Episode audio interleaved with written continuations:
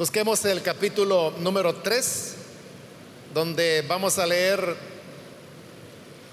los versículos que corresponden este día en la continuación del estudio que estamos realizando en este libro del Nuevo Testamento. Santiago, capítulo 3.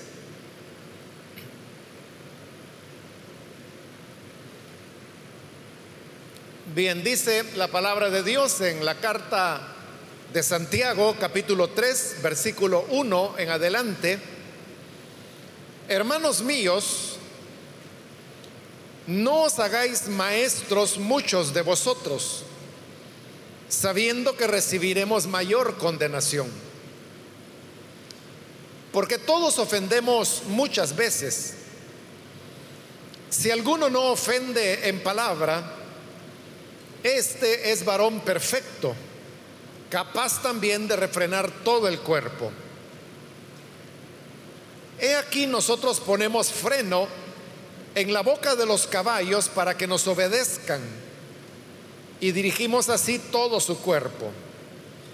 Mirad también las naves, aunque tan grandes y llevadas de impetuosos vientos, son gobernadas con un muy pequeño timón por donde el que las gobierna quiere. Así también, la lengua es un miembro pequeño, pero se jacta de grandes cosas. He aquí cuán grande bosque enciende un pequeño fuego. Y la lengua es un fuego un mundo de maldad. La lengua está puesta entre nuestros miembros y contamina todo el cuerpo e inflama la rueda de la creación. Y ella misma es inflamada por el infierno. Amén. Hasta ahí dejamos la lectura. Pueden tomar sus asientos, por favor.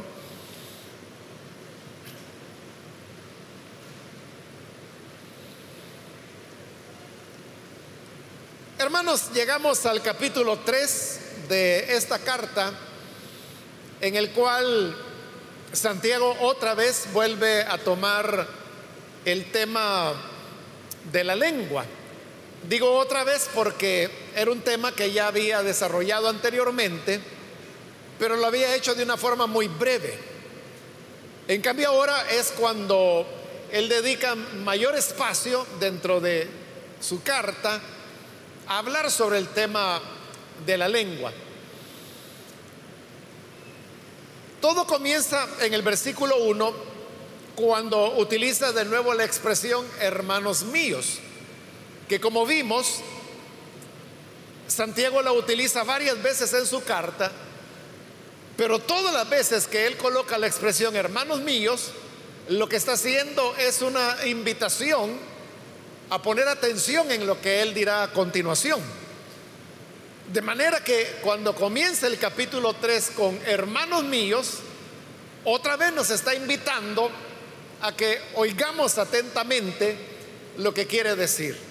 Y esto es lo que dice, no os hagáis maestros muchos de vosotros, sabiendo que recibiremos mayor condenación. Cuando él habla acerca del tema de los maestros, se refiere a las personas que se dedican a la, enseñanza. Maestro era el nombre que se le daba, por ejemplo, a los rabí dentro del judaísmo, porque la palabra rabí eso significa maestro, y también maestro es el nombre que ya dentro del cristianismo reciben las personas que enseñan acerca del Evangelio de Jesús. Por lo tanto, era una palabra común del judaísmo y del cristianismo, pero Santiago está diciendo que no debemos hacernos maestros muchos de nosotros. Él no está diciendo que esté mal que hayan muchos maestros, o sea, eso sería una bendición que hubieran muchos maestros llamados por el Señor. El problema que él está combatiendo es que las personas se hagan maestros, que es diferente.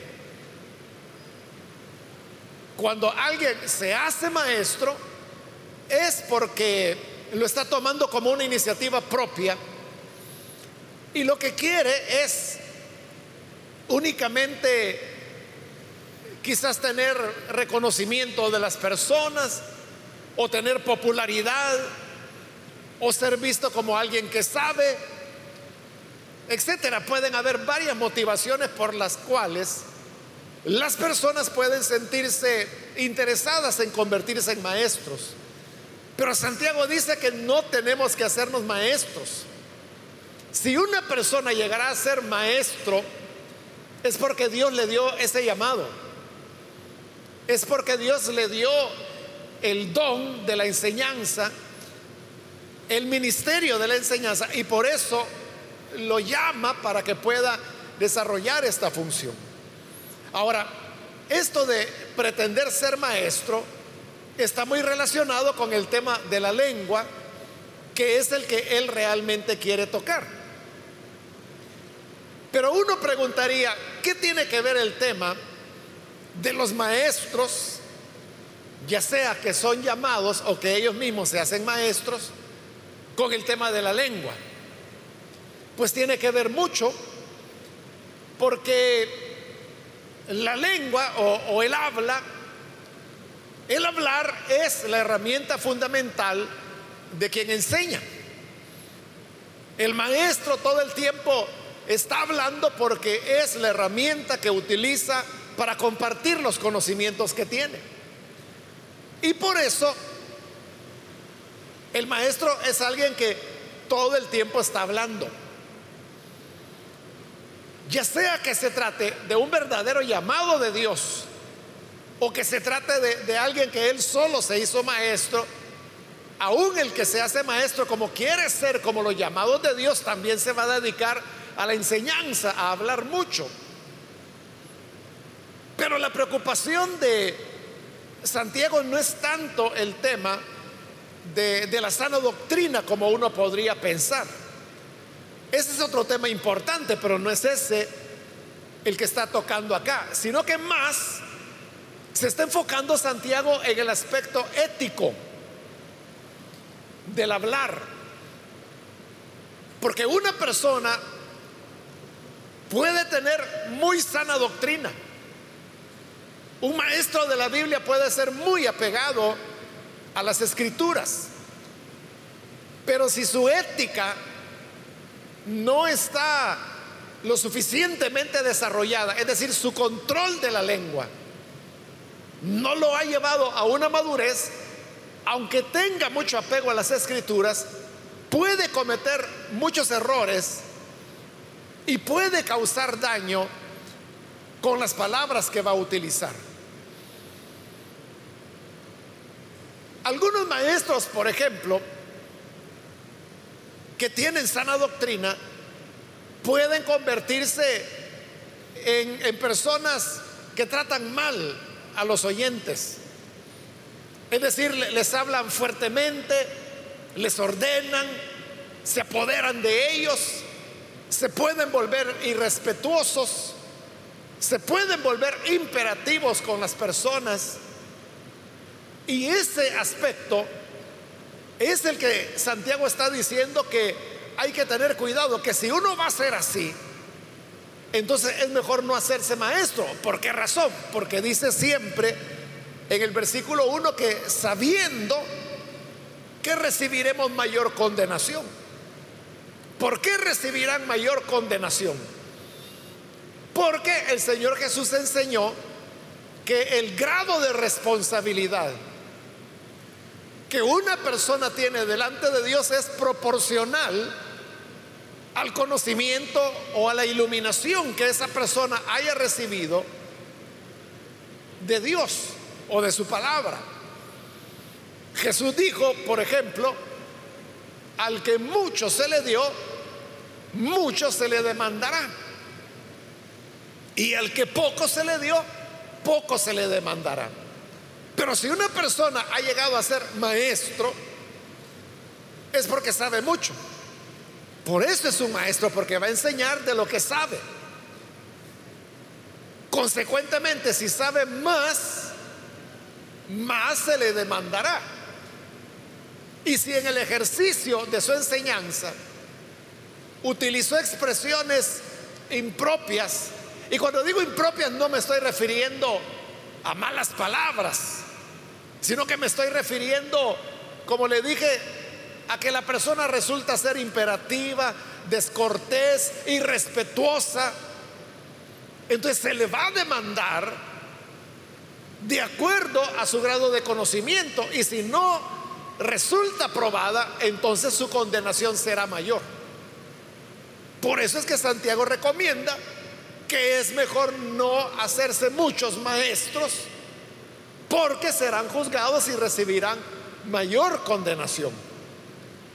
De ahí la importancia que, sepamos, hermanos, controlar las palabras y el lenguaje que utilizamos. En este caso, él está hablando de, de los maestros, pero pronto, ya en el versículo 2, lo extiende para todas las personas. Porque dice el versículo 2, porque todos ofendemos muchas veces.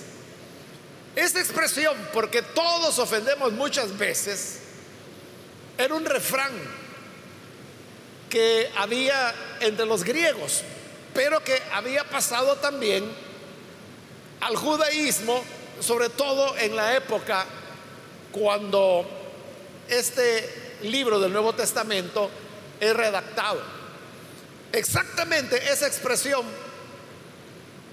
porque todos ofendemos muchas veces, usted la puede encontrar no solamente aquí en Santiago capítulo 2 versículo capítulo 3 versículo 2, sino que la puede encontrar, por ejemplo, e, en obras de griegos. Por ejemplo, hubo un historiador griego que se llamó Tucídides, y en las obras de Tucídides aparece este refrán.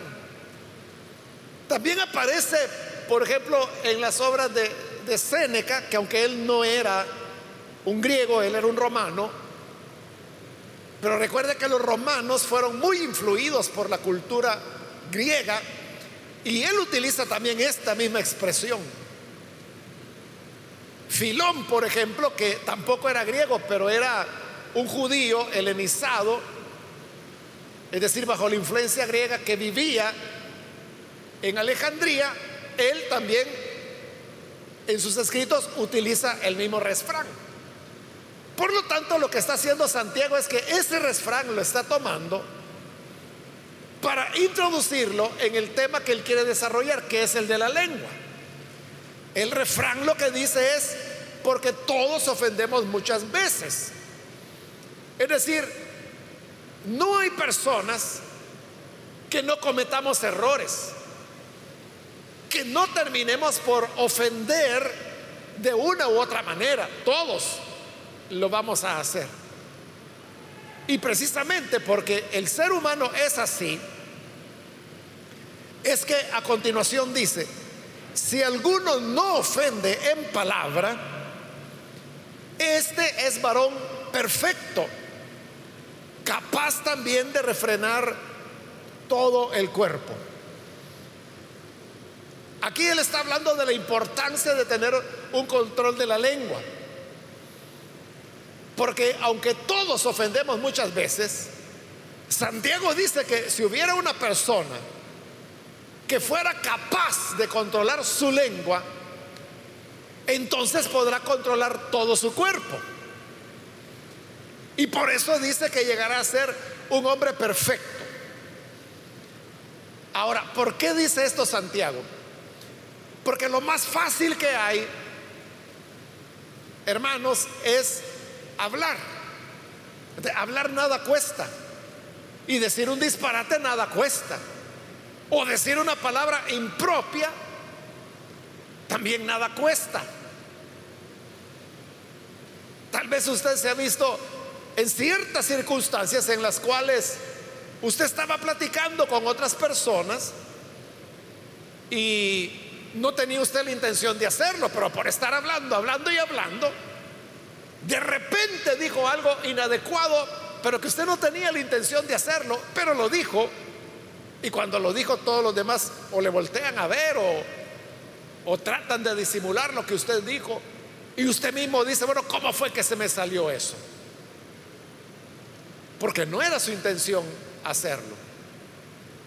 Pero ya lo dijo, ya lo dijo. Por eso es que la escritura también dice que en la multitud de palabras siempre hay pecado. Mientras más hablamos, mayor es el riesgo de que vayamos a decir algo impropio. De ahí que los maestros deben tener mayor cuidado porque son los que pasan hablando todo el tiempo, porque en eso consiste su oficio, en hablar. De manera que si decir algo inadecuado es tan fácil, entonces controlar la lengua requiere de, mucha disciplina, de mucho cuidado, de mucha sabiduría. Y el razonamiento es este. Si tenemos la capacidad de controlar nuestra lengua, entonces vamos a tener la capacidad de controlar todo el cuerpo. Y cuando dice controlar todo el cuerpo se está refiriendo a todos los demás pecados que el ser humano pueda hacer. Porque vea, los pecados mayoritariamente pasan por medio del cuerpo. Para poder robar, una persona tiene que extender sus manos, hacer uso de su cuerpo para tomar lo que no le pertenece. Para golpear a una persona necesita su cuerpo. Para cometer un adulterio necesita su cuerpo. Para Mentir necesita, bueno, ahí sí, ¿verdad? Volvemos al tema de las palabras. Pero si usted se pone a pensar en la mayor parte de pecados que el ser humano comete o pudiera cometer, todos pasan por el cuerpo. Pero es más difícil hacer una acción con el cuerpo que pronunciar una palabra con la lengua. Entonces, si una persona tiene la capacidad de controlar su lengua, entonces dice Santiago, este va a ser perfecto. Porque si ya controló su lengua, podrá controlar todo su cuerpo. Por eso es perfecto. Porque si no peca con el hablar, menos lo va a hacer con los demás pecados del cuerpo. Porque es más difícil controlar el pecado de lo que se habla, el pecado de la lengua. Esto significa, hermanos, que si como creyentes nosotros nos enfocamos en el tema de, la lengua y tratamos de ser sabios, en primer lugar, yo diría que la primera clave es hablar lo menos posible. Eso debe ser lo primero, hablar lo menos posible, porque si no habla, menos probabilidades tiene de decir algo inadecuado. Pero tampoco podemos pasar con la boca cerrada todo el tiempo. Entonces, al hablar, uno tiene que ser sabio en lo que va a decir. Tener cuidado de no ofender a las personas, de ser amable, de tener gentileza educación, en el trato con las personas y por supuesto guardarnos de las murmuraciones, de los chismes, de los chambres, como llamamos comúnmente, de calumnias, de cuando uno a controlar todas estas cosas, si es capaz de controlar la lengua, entonces podrá controlar todo su cuerpo.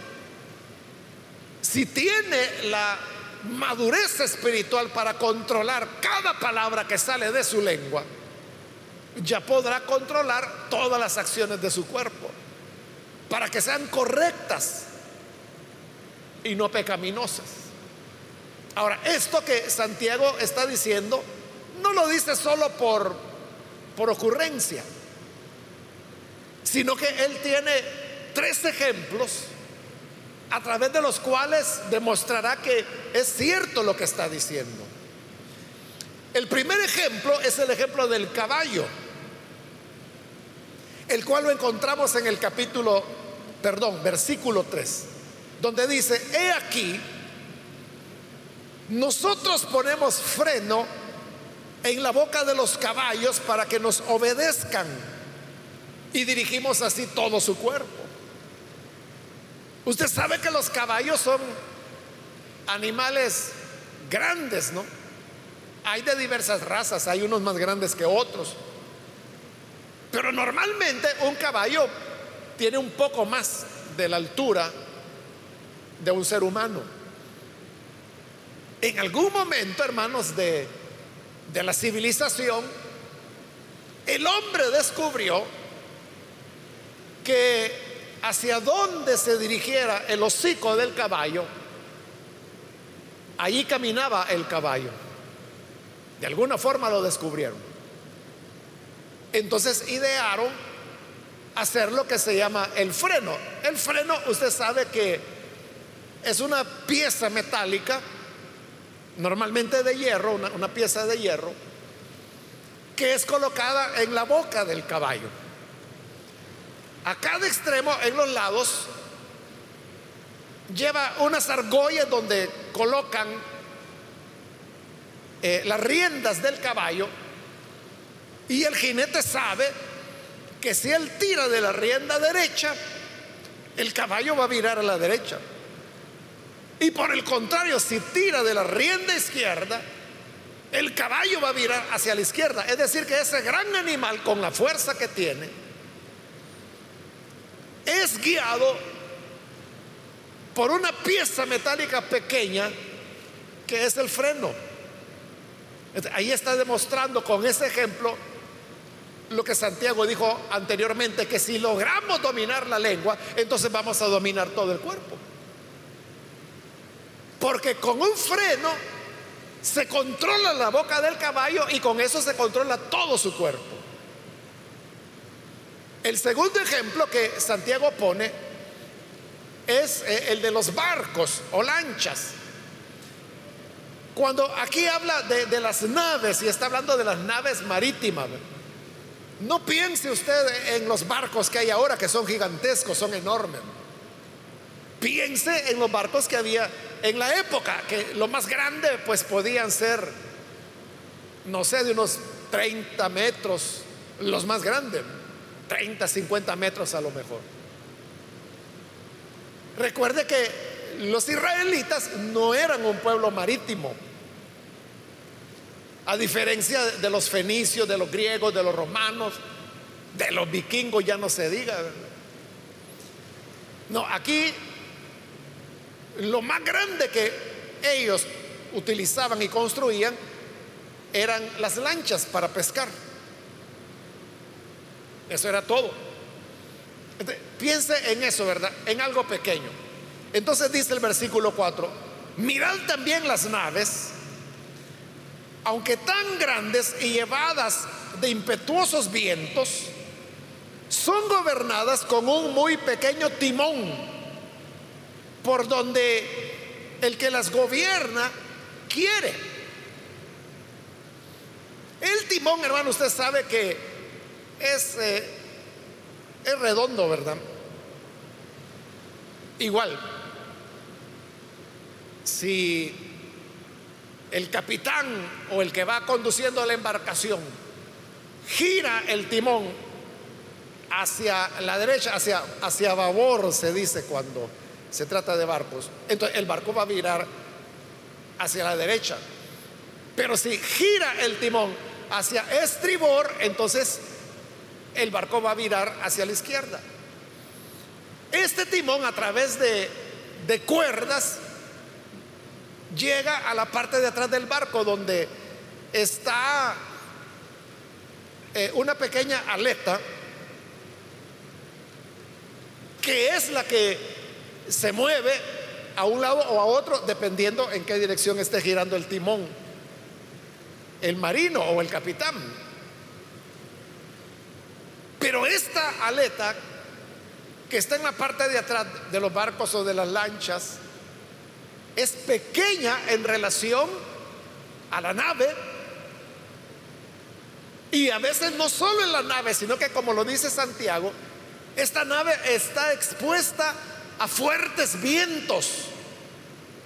Pero aun cuando estos vientos son muy fuertes y la nave pueda ser grande, el pequeño timón logra dirigir la embarcación hacia donde se quiere. Este es el segundo ejemplo. Que si logramos controlar la lengua, entonces vamos a poder controlar todo el cuerpo. Estos dos primeros ejemplos que Santiago ha puesto son ejemplos positivos, diríamos. Positivos en el sentido de que dirigir un caballo o dirigir una nave en el mar son cosas que contribuyen, ¿verdad? Son cosas positivas. El tercer ejemplo ya es un ejemplo negativo, porque el tercer ejemplo es el fuego. Dice el versículo 5, así también la lengua es un miembro pequeño, pequeño como el freno y pequeño como el timón. Pero se jacta de grandes cosas. He aquí cuán grande bosque enciende un pequeño fuego. Como le digo, este ya no es un ejemplo positivo, sino que es un ejemplo de destrucción.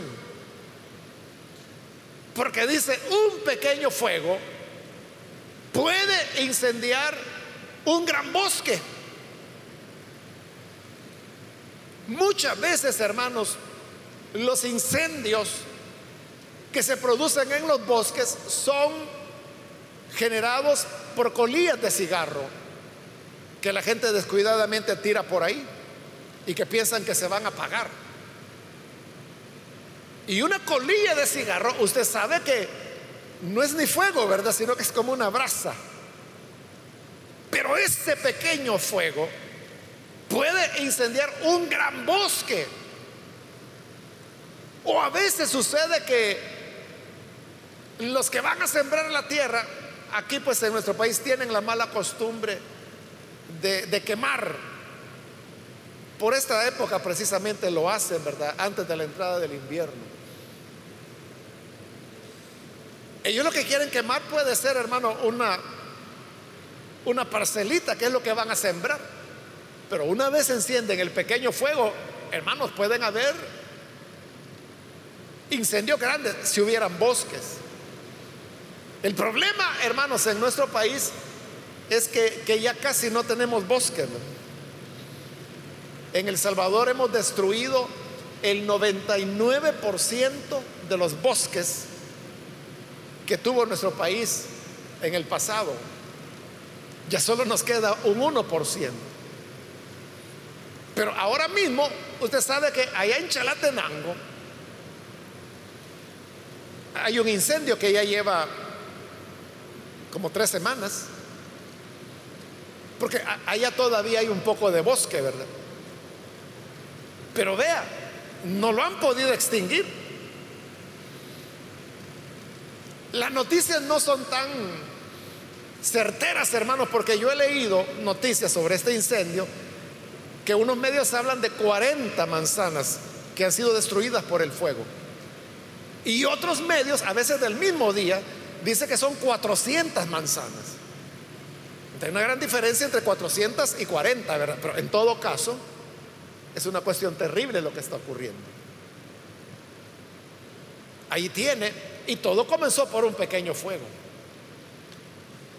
Entonces, la lengua, dice Santiago, es un miembro pequeño porque la lengua en relación al cuerpo es pequeña también.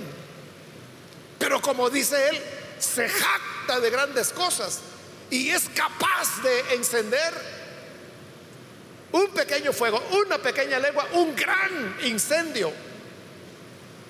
Y luego dice en el versículo 6, la lengua es un fuego un mundo de maldad.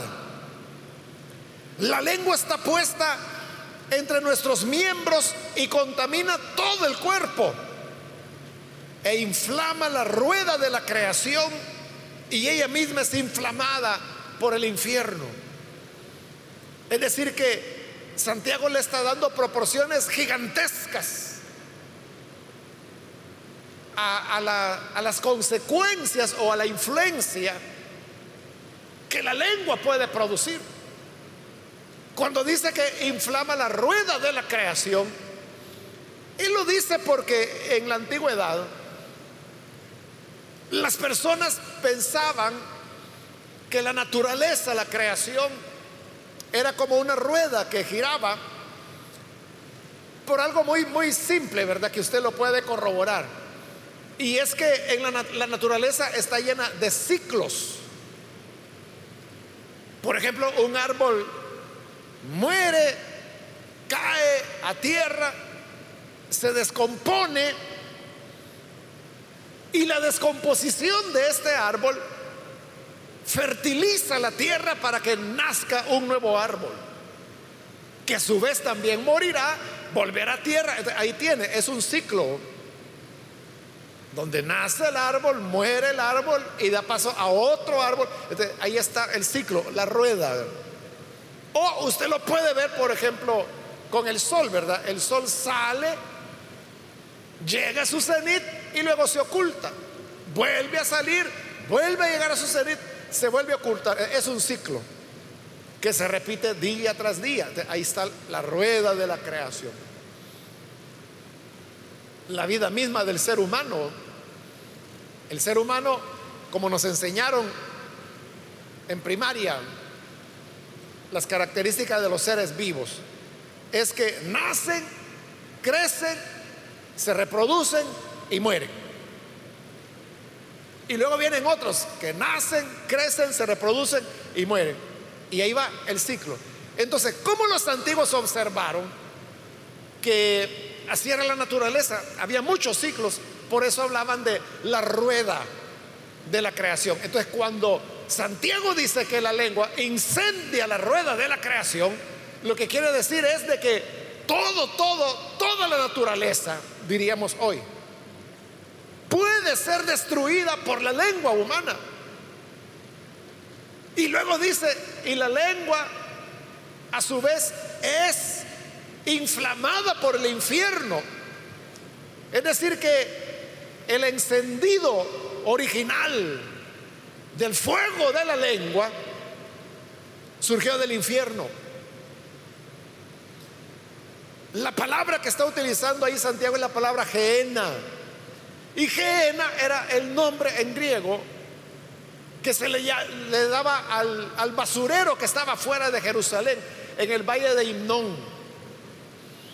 Ahí la gente iba a tirar la basura. Y lo que sucede en todos los basureros, ¿verdad? Que la gente le prendía fuego para que se quemara lo que se botaba allí y que hubiera más espacio para seguir echando basura. Eso era el Geena. Era un basurero donde el fuego está encendido todo el tiempo. El fuego que no se apaga.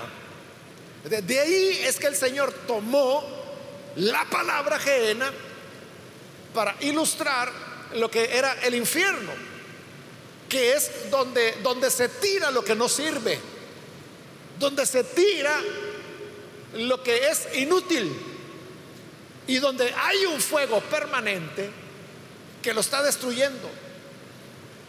De ahí, como siempre hay fuego, es que Santiago dice, esto es lo que inflama la lengua y la lengua es capaz de inflamar, incendiar toda la rueda de la creación. Porque usted sabe, la lengua es capaz de mentir, de levantar calumnias, de levantar chismes, de murmurar. Y por la lengua, usted sabe perfectamente, se rompen amistades. Por la lengua, un matrimonio se puede derrumbar. Por la lengua una persona puede resultar asesinada. Por la lengua un negocio puede fracasar. Por la lengua se puede desatar una guerra. Por la lengua pudiera generarse una enemistad que durará mucho tiempo. Una lengua o, la lengua es capaz, hermanos, de provocar, por ejemplo, divisiones en una iglesia. La lengua es capaz de dañar la imagen y la reputación de una persona para siempre o, por un tiempo considerable. La lengua es tremenda. Y tan conocido es el daño que la lengua puede hacer, que por eso es que, los países como el nuestro tienen leyes que castigan, por ejemplo, la calumnia, la difamación, el ataque al honor de una persona. Todo eso está reprobado por la ley penal, es decir, que es delito que usted vaya a decir algo inapropiado de otra persona, por ejemplo, acusarla de, un delito, eso es la difamación, ¿verdad? La difamación no es que usted hable mal de una persona, que diga, es que esa persona me cae mal. E, eso no es difamar. O, o, aún que usted diga, es que esa persona es fea. Eso no es difamación. Difamación es cuando usted le imputa a esa persona algo que es delito. Por ejemplo, si usted dice, ah, es que ese es ladrón, como robar, eso sí es delito, ¿verdad? Y si usted dice, ese es ladrón, le está imputando un delito, ahí sí, esa persona lo puede demandar a usted por difamación, porque lo está acusando de un delito que no ha cometido. Igual puede ser que usted diga es eh, estafador o es adúltero o es mató a alguien, es un criminal, por ejemplo, o es un contrabandista. Todos esos son delitos. Entonces, cuando usted dice de otra persona, asegura que esa persona es eso, prepárese, porque esa persona perfectamente lo puede llevar a un tribunal y decirle, este hombre o esta mujer me está difamando. Y si usted dijo que es ladrón, a ver, saque las pruebas, demuestre que es ladrón. Y si no puede, a ustedes que le van a caer no sé cuántos años de cárcel. Dependiendo cómo se tipifique el delito que usted cometió. Entonces, esos son esfuerzos, como le digo, que los seres humanos hacen para tratar de frenar la lengua del hombre sabiendo que es tan destructiva, tan dañina, que inflama toda la rueda de la creación, que puede un pequeño fuego, un pequeño chisme, una pequeña ofensa, encender un gran bosque, provocar un gran incendio, donde puede haber muertos, puede haber violencia, puede haber, como le dije, hogares destruidos, familias que se rompen, que no se hablan, negocios que se caen, de todo puede ocurrir. Pero claro, las leyes no logran detener la mala lengua de las personas porque hay muchas cosas que la lengua hace y que no es delito. Como yo le decía, ¿verdad? Que alguien diga, no, si fíjese que esa persona es mentirosa. Pero como decir mentiroso, ser mentiroso no es delito. A menos que usted lo haga ya con documentos o, que diga un falso testimonio en un juzgado, en una audiencia, por ejemplo, allí sí, ¿verdad? Es delito. Pero si usted lo dijo así como comentario, no es delito, pero siempre es una falta. Ahí es donde entra el Evangelio. Y donde nos dice que aquel que sepa controlar su lengua, ese es perfecto, dice Santiago. ese ya no va a pecar porque controló lo más difícil, que es su lengua. Y si logró controlar su lengua, así como por el freno se controla el caballo, por el timón se controla el barco, por la lengua el hombre va a controlar todo su cuerpo. De manera, hermanos, que en el hablar usted puede ver, está la clave y el centro de la verdadera espiritualidad de las personas. Ahí está la clave. Que Dios nos ayude entonces para que, en primer lugar, hablemos menos. Que cuando hablemos, hablemos verdad. Y en tercer lugar, que cuando hablemos, no sea para denigrar a nadie. Es que fíjese que, aunque sea cierto lo que usted diga de otra persona, porque usted puede decir, fulano es adúltero.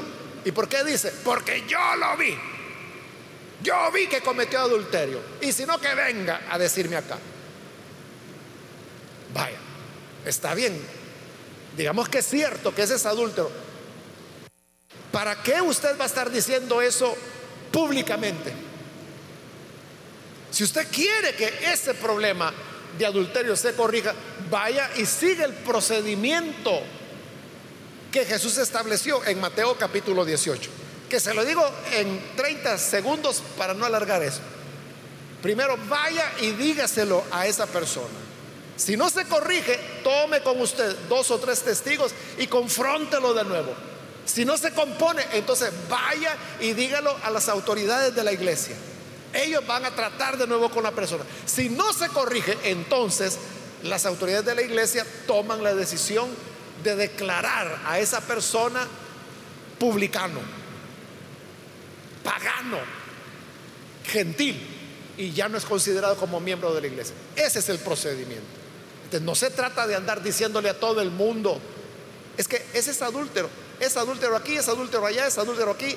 No, aun cuando las cosas son ciertas, hay que decirlas solamente a las instancias que Jesús dijo que había que hacer.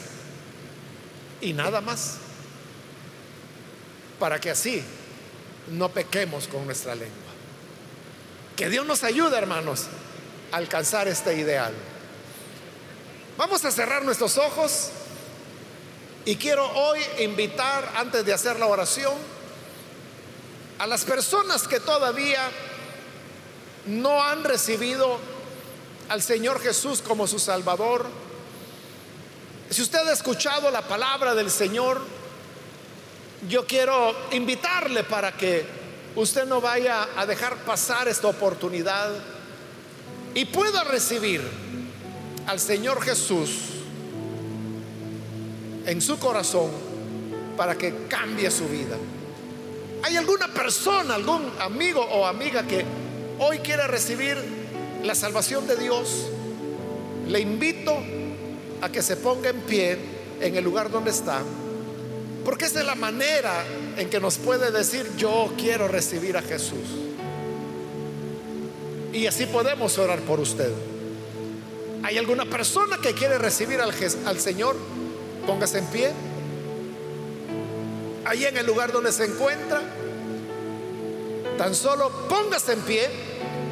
Y lo que vamos a hacer es orar por usted. Para que el Señor le alcance le bendiga, le llene y todo pueda estar bien con su vida. ¿Hay alguien que lo hace? Póngase en pie. También invito si hay hermanos que se han alejado del Señor, pero hoy necesitan reconciliarse. ¿Puede ponerse en pie? Y así oramos por usted este día. ¿Hay alguna persona? Muy bien, aquí hay una persona, Dios la bendiga. ¿Alguien más que lo hace? Puede ponerse en pie para que oremos. Si usted está en la parte de arriba, también póngase en pie. Y oramos por usted. Termino la invitación. Si hubiera alguien más que hoy necesita venir al Señor, póngase en pie, porque voy a orar en este momento.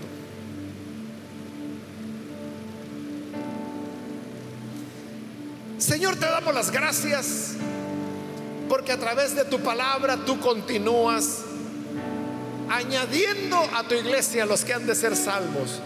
Gracias por esta persona que te recibe aquí y gracias por aquellos que a través de los medios de comunicación se están uniendo a esta oración. Donde quiera que estén, viendo y escuchando, llega a ellos para transformarles, cambiarles, perdonarles e impartir sobre ellos tu espíritu para que aprendamos así, Señor, a controlar nuestra lengua y que controlando la lengua controlemos todo nuestro cuerpo. Bendícenos a todos como pueblo tuyo. Enséñanos a ser sabios, enséñanos a ser prudentes, a hablar menos, a escuchar más. Como tu palabra lo dice, que seamos prontos para oír, tardos para airarnos. Que sigamos esta norma, Señor, para así agradarte en nuestra oración y nuestro deseo, en el nombre de Jesús, nuestro Salvador. Amén y amén.